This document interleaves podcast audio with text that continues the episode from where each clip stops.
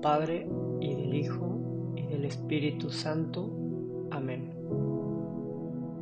Ven Espíritu Santo, llena los corazones de tus fieles y enciende en ellos el fuego de tu amor. Envía tu Espíritu Creador y renueva la faz de la tierra. Oremos.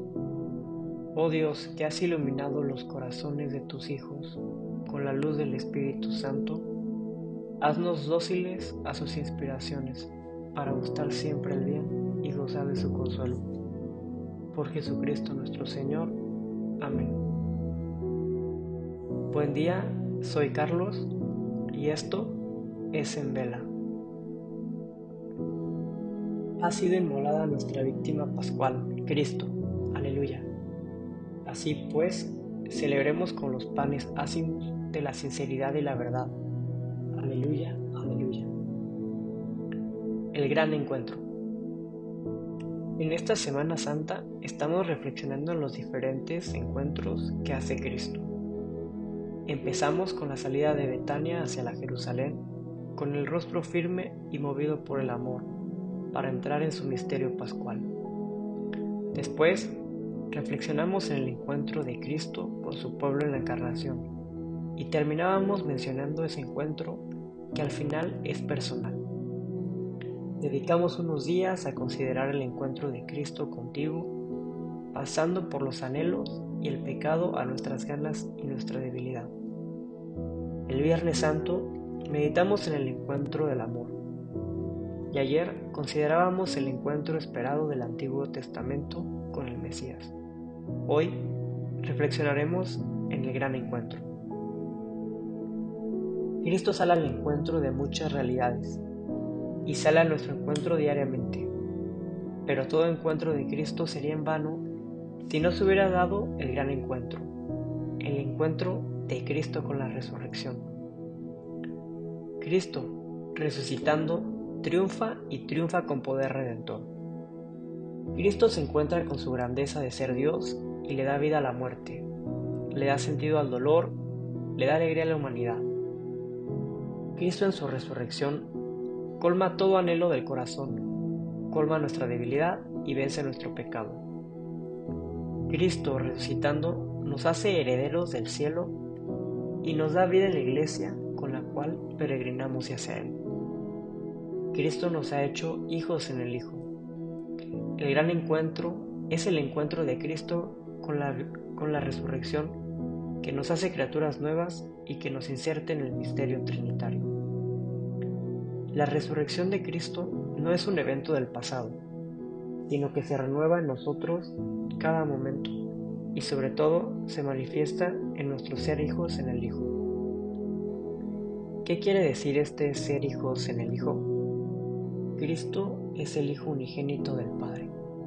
Nosotros, como miembros de la Iglesia, formamos su cuerpo místico y Él como cabeza nos guía al Padre. Ser hijo en el Hijo es vivir sabiendo que nuestro obrar, pensar y vivir son miembros de ese cuerpo. Al ser miembros del mismo Cristo, todo lo que el Padre le da al Hijo, nos lo da a nosotros. Por lo tanto, somos igualmente hijos. Podemos decir a Dios papá y somos herederos del cielo. El cielo es nuestra casa. La resurrección de Cristo le da sentido a toda la vida cristiana. El gran encuentro nos llena de amor y este amor es el que nos hace responder. La vida espiritual no es otra cosa que el responder al amor con el que ya se nos ama que hoy la alegría de la resurrección de Cristo nos haga transformar nuestra vida para vivir siempre como hijos de Dios. Nos haga ser conscientes que no hay nada que haga a Dios nos haga menos o nos ame más, porque Él ya nos ama en totalidad. La gran prueba del amor de Dios es la resurrección, y por eso hay que festejar. Festejar que somos amados y que nuestra vida es un dejarnos amar y responder ese amor. Que la resurrección de Cristo nos lleva a soñar siempre con nuestro gran encuentro. Ese encuentro que tendremos cuando al llegar al cielo seamos todos uno con Cristo y el Padre. Que la alegría de la resurrección nos haga estar siempre en vela de la vida eterna.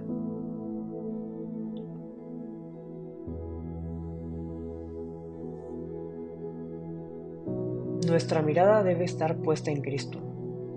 Nuestra vida debe estar llena de esperanza. Esa esperanza en que Cristo nos tiene reservada una habitación para gozar eternamente de su presencia, de su paz y de su alegría. La alegría del cristiano debe de demostrarse en todo momento, en momentos de dolor, en momentos de miseria, en momentos también en lo que todo va bien. Yo creo que es bueno celebrar y que es bueno celebrar y alegrarnos. Cristo nos quiere así, nos quiere con un corazón alegre, no por lo que nosotros hacemos, sino por lo que Él hizo por nosotros. Yo hoy quiero aprovechar a decirte que Él te ama. Él te ama tanto que vino a mostrarnos el camino para llegar a un puerto seguro. Vino a enseñarnos a cómo ser niños, para glorificarlo desde la tierra hasta el cielo. Él nos espera con un abrazo, un abrazo que nos da en cada sacramento, que nos da con un amigo, con un familiar, como signo de que Él nos acompaña siempre. Un abrazo lo recibes cada vez que estás delante de su presencia en la Eucaristía. Por lo tanto, nunca estamos solos. Él siempre nos acompaña con abrazos pequeños, hasta ese gran abrazo eterno. Dejémonos abrazar por Él, recibir su amor, hoy que celebramos su victoria sobre la muerte, sobre los demonios y sobre el pecado. Que ese abrazo nos llene de alegría eterna de sabernos sus hijos predilectos, sus hijos amados. Y como dice el Papa Francisco en la exhortación apostólica Gaudete et Exultate, el santo es capaz de vivir con alegría y sentido del humor, sin perder el realismo. Ilumina a los demás con un espíritu positivo y esperanzado. Ser cristianos es gozo en el Espíritu Santo, porque al amor de caridad le sigue necesariamente el gozo, pues todo amante se goza en la unión con el amado. De ahí que la consecuencia de la caridad sea el gozo.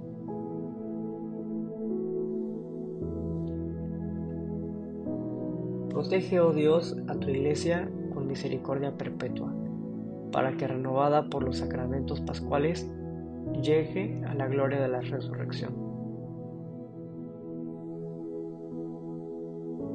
Te damos gracias, Señor, por todos tus beneficios, a ti que vives y reinas por los siglos de los siglos. Amén. Cristo, Rey nuestro, venga a tu reino. Reina de los apóstoles, ruega por nosotros. En el nombre del Padre, y del Hijo, y del Espíritu Santo.